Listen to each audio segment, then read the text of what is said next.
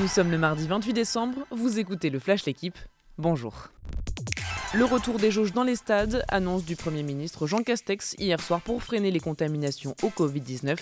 2000 personnes en intérieur, 5000 en extérieur à partir du lundi 3 janvier et pour trois semaines. Parmi les événements sportifs concernés, les 16e de finale de Coupe de France, la Ligue 1, le Top 14 et la Coupe d'Europe de rugby. Le Paris FC et l'OL éliminés de la Coupe de France. Décision prise hier par la commission de discipline de la FFF après les graves incidents qui avaient éclaté en tribune lors du 32e de finale. Des bagarres, un envahissement de terrain, un arrêt de la rencontre et donc des sanctions sévères. Un dispositif de sécurité insuffisant a été reproché au club parisien.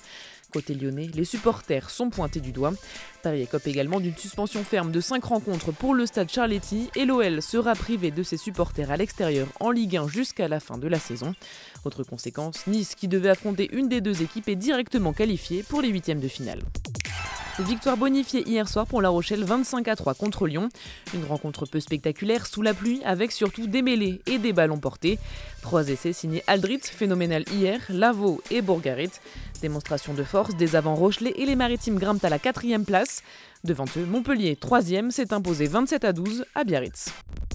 Clarissa Benienou et Julien Alaphilippe élus champion des champions par l'équipe. C'est la troisième fois qu'ils remportent tous les deux ce trophée.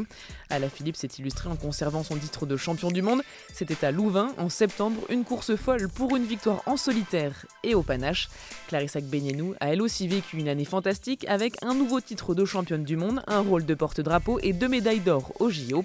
Derrière elle, Cléopâtre Darle et Perrine Lafont complètent le podium.